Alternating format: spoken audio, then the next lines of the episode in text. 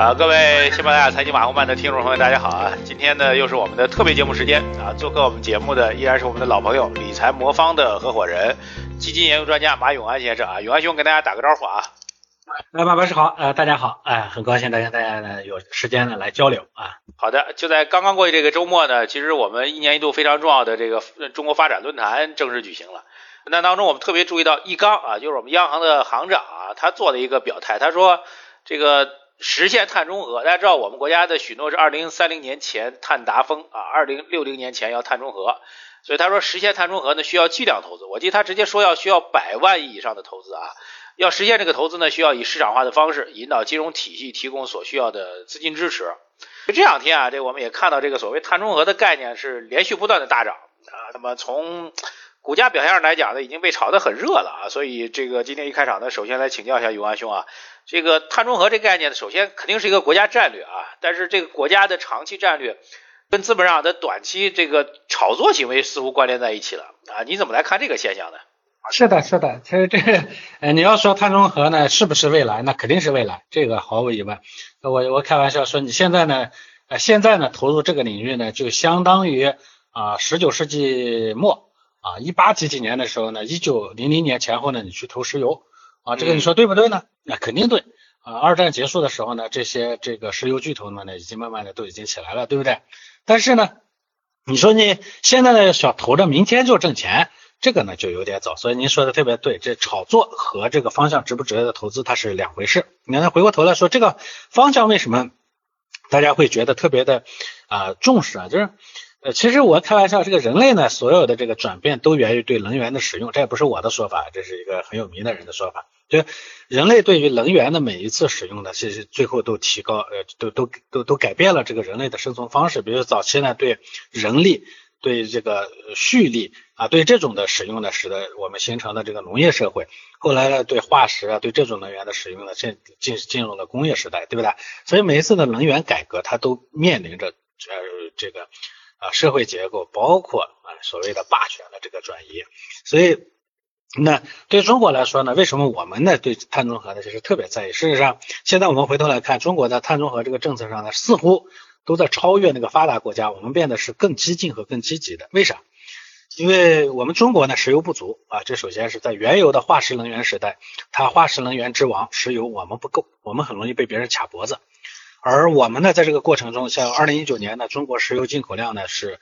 呃，又是全球最高，我们已经戴这个帽子已经好多年了。我们的对外依存度，石油的对外依存度是百分之七十二，这意味着说，在传统的化石能源时代，我们呢怎么着，我们也都难逃被别人遏制的这样的一个，就人人家相当于绞索在人家手里头啊，这种这种问题。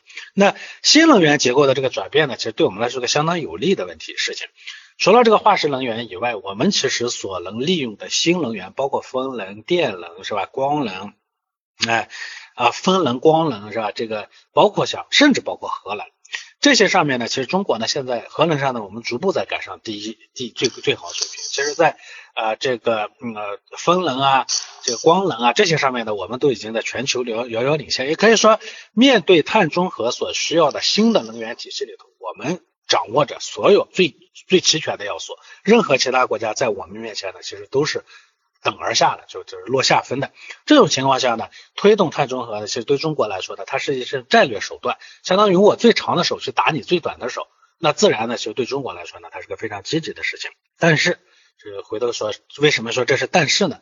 这个策策略呢，它带动的是啊，这个产业结构的改变。我记得很以前呢，有过一个记者呢采访那个。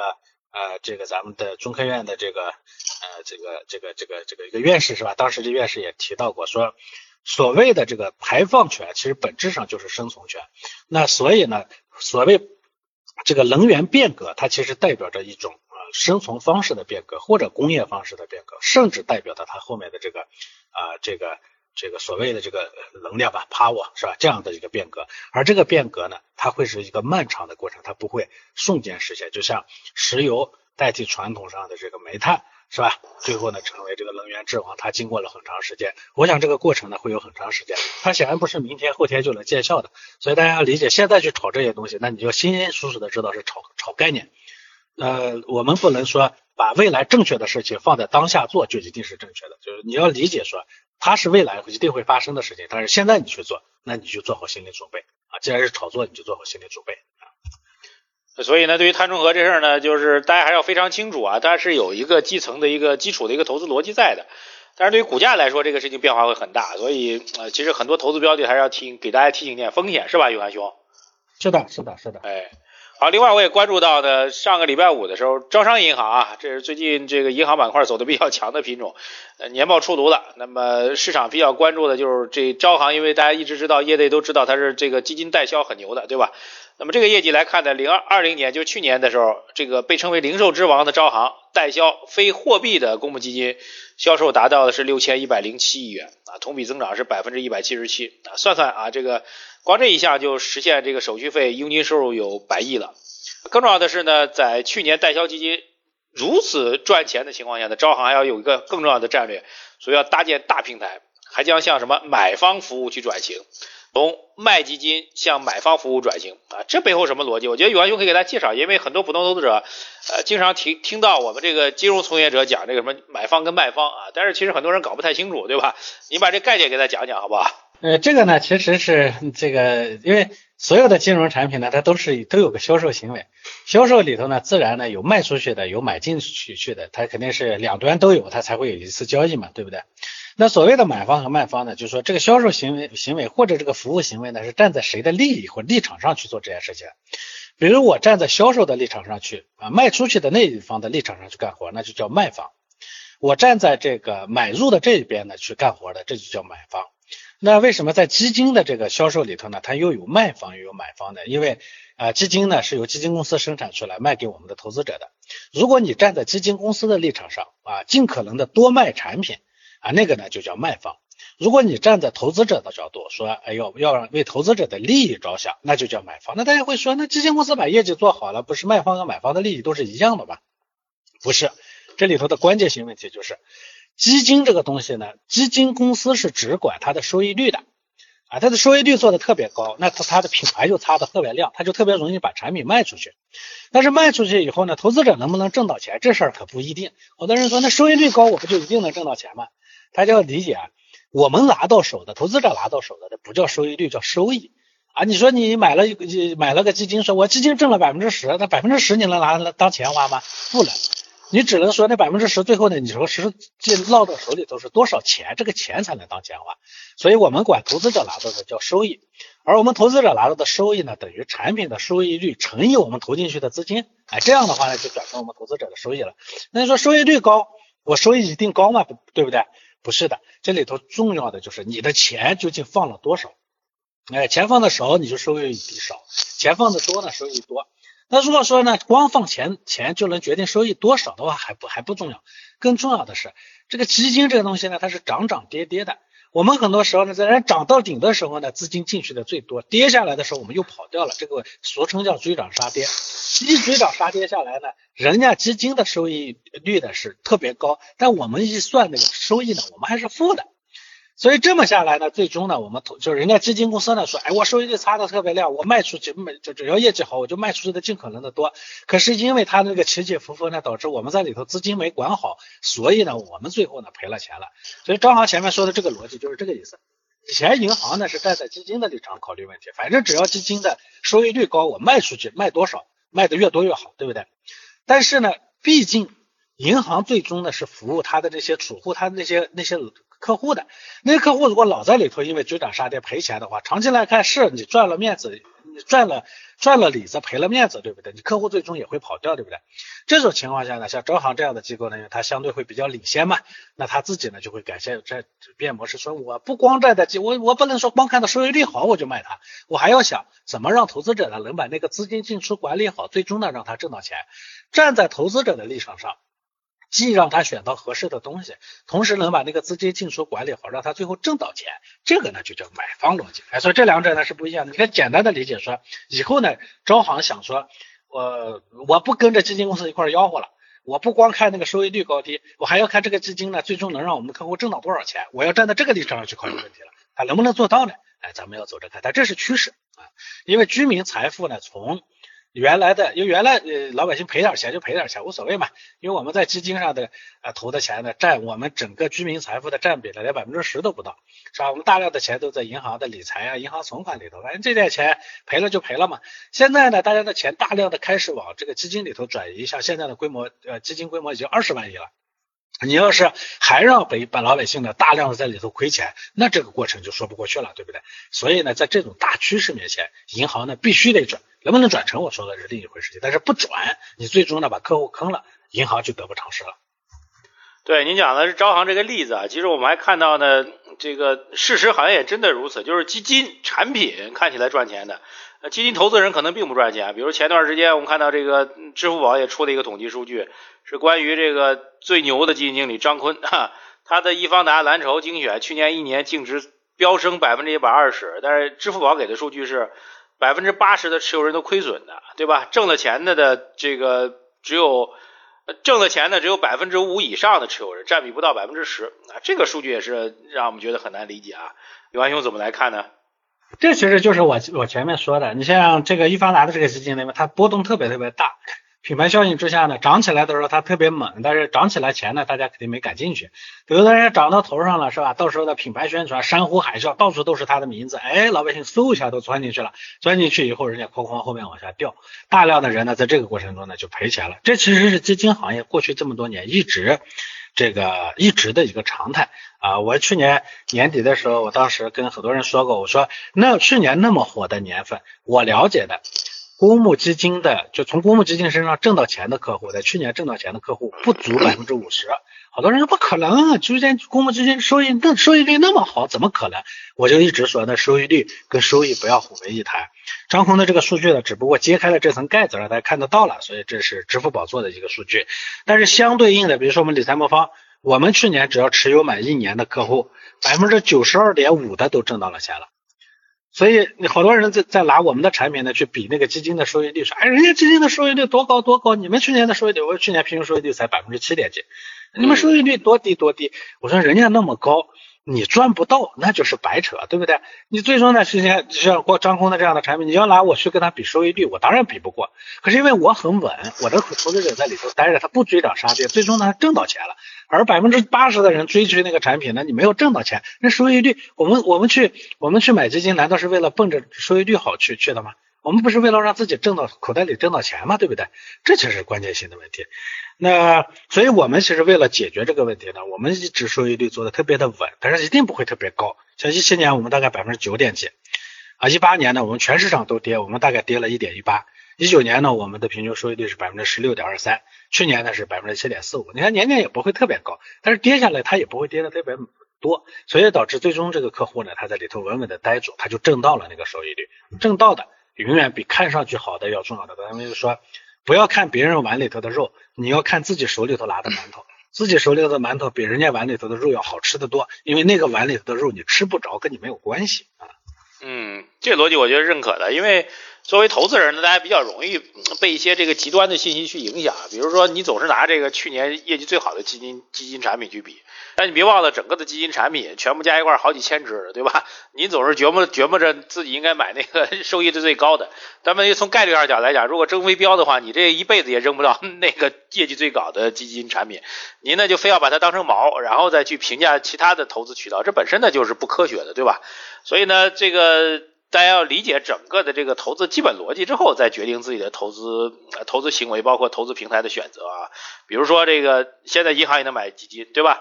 那么支付宝也能买基金。那很多朋友就在问啊，说永安总，你们这个，所以很多人在问啊，说永安总，你们这理财魔方啊，这个也是在卖基金，大家都是可以卖基金的。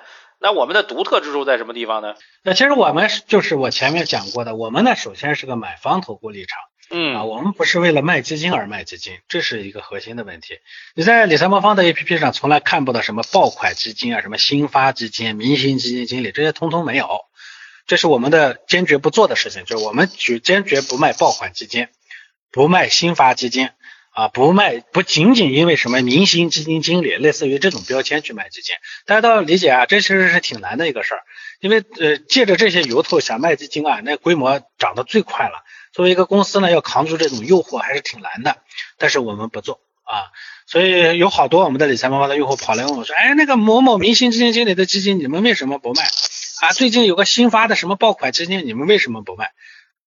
不卖就是不卖。因为我一直说什么爆款基、明星基，最终呢对用户赚钱没有意义。我记得去年年底那个有个基金呢，就是当时卖爆款，就咱们那个卖一天卖了啊认购了两千四百多亿的那一天，我当时呢还特意做过一个做过一个写了一篇文章，我说历史上凡是卖爆款的基金，在过去十年里头的一共四十几款爆款基金，平均的年化收益率只有百分之八。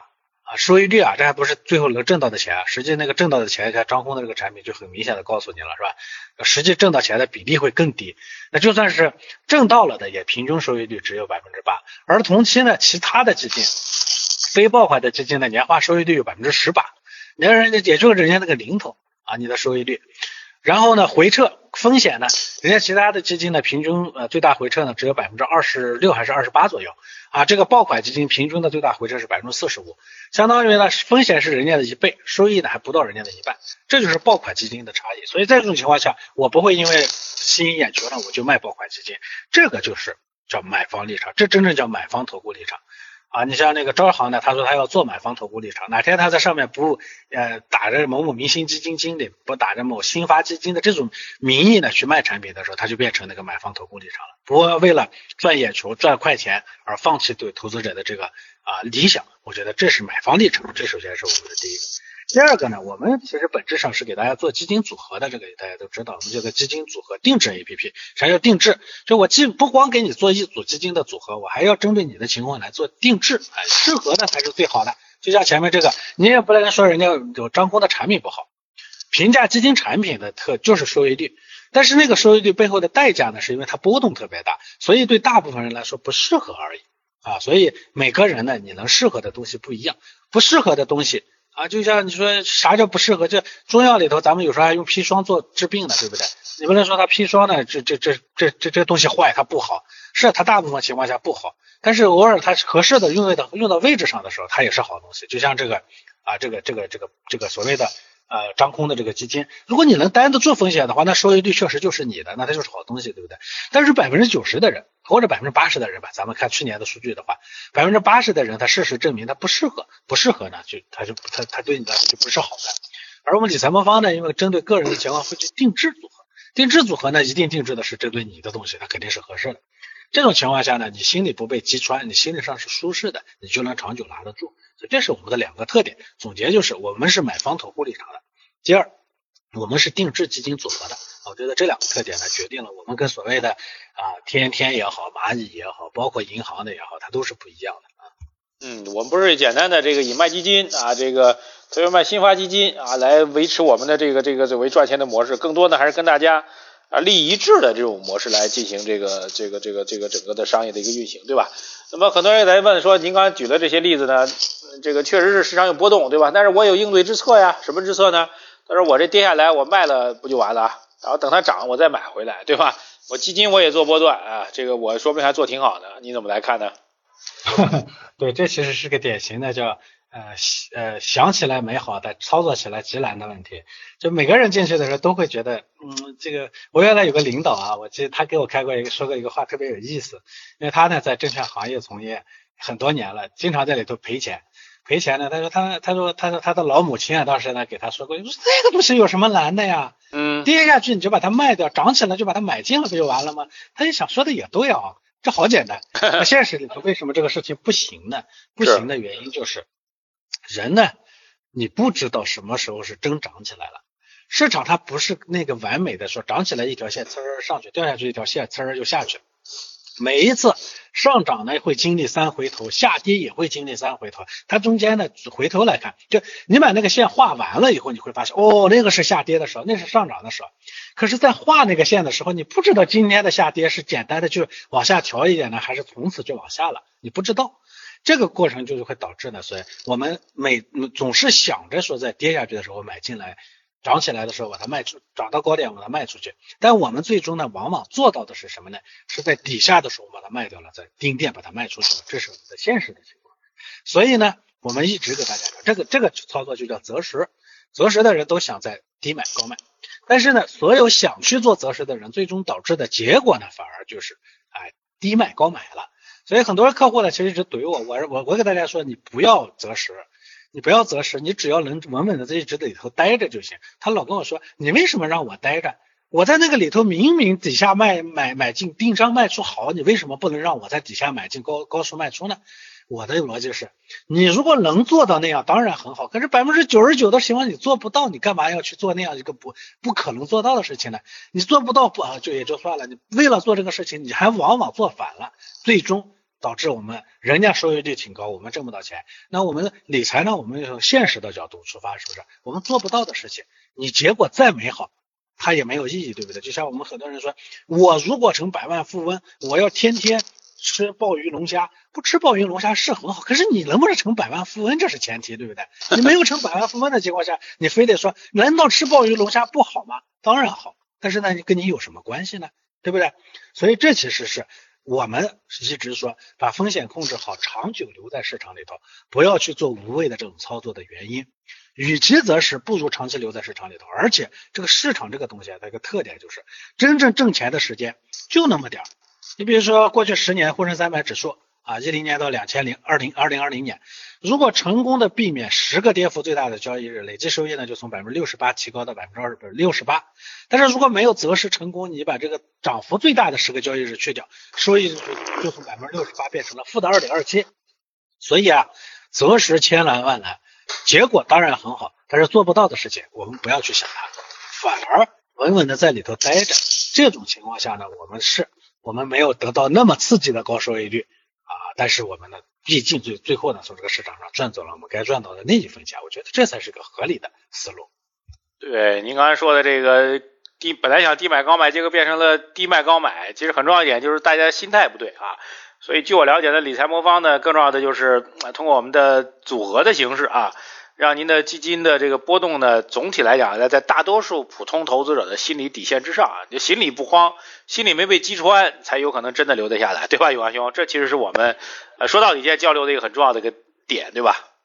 是的，是的，我觉得把心理建设好，这是等资本市场最后能挣走钱的一个关键。而把心理建设好的前提呢，不要也不要相信很多人说的，说你要修炼，咱们人性啊，都是都是跌的时候都怕。涨的时候都贪婪，这是正常的。这个东西也通过修炼，你说你能把人性扭转过来，这也不现实。所以合理的方式就是不要去啊对抗我们的人性，哎，我们就不要去测试说，哎跌了我就要扛着，涨了我就我我就不走，哎我我我就不追啊，这个不要去对抗它，你就选择个方式让自己呢不要对抗这个事情。哎，跌的时候我也不会慌，涨的时候我也不会特别贪，哎那不多好，对不对？这才是一个可能性最后能实现的路径。好的，谢谢永安兄啊，今天接近半小时给我们来带来的分享啊，这个理念呢远比您这个自以为是的正确方法要更加重要啊。这个最后呢，还建议大家去各大应用商店去下载理财魔方的 APP，去进行一下尝试，好吧？再次感谢永安兄做客我们的节目，谢谢大家。好的，谢谢，再见。好，谢谢您，我们下次节目时间再见。